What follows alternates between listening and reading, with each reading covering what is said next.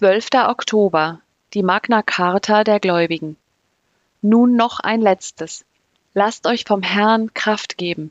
Lasst euch stärken durch seine gewaltige Macht. Epheser 6, Vers 10. Epheser 6, Vers 10 bis 18 ist die Magna Charta, Urkunde der Freiheit, der Gläubigen und schützt sie vor Satan und seinen teuflischen Mächten. Als erstes sollten wir beim Lesen dieses Abschnitts erkennen, dass wir keine passive Rolle einnehmen sollen, wenn wir Gottes Schutz erhalten wollen. Gott verlangt, dass wir uns aktiv an der geistlichen Verteidigung beteiligen, für die er uns die Mittel zur Verfügung gestellt hat. Beachten Sie, wie oft wir aufgefordert werden, aktiv zu werden. Nun noch ein letztes. Lasst euch vom Herrn Kraft geben. Lasst euch stärken durch seine gewaltige Macht.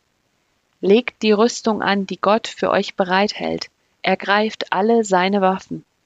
Damit werdet ihr in der Lage sein, den heimtückischen Angriffen des Teufels standzuhalten. Denn unser Kampf richtet sich nicht gegen Wesen von Fleisch und Blut, sondern gegen die Mächte und Gewalten der Finsternis, die über die Erde herrschen, gegen das Heer der Geister in der unsichtbaren Welt, die hinter allem Bösen stehen. Deshalb greift zu allen Waffen, die Gott für euch bereithält. Wenn dann der Tag kommt, an dem die Mächte des Bösen angreifen, seid ihr gerüstet und könnt euch ihnen entgegenstellen. Ihr werdet erfolgreich kämpfen und am Ende als Sieger dastehen. Epheser 6, Vers 10 bis 13. Vielleicht fragen Sie sich, wenn meine Stellung in Christus gesichert ist und er mich beschützt, wieso muss ich mich dann aktiv beteiligen?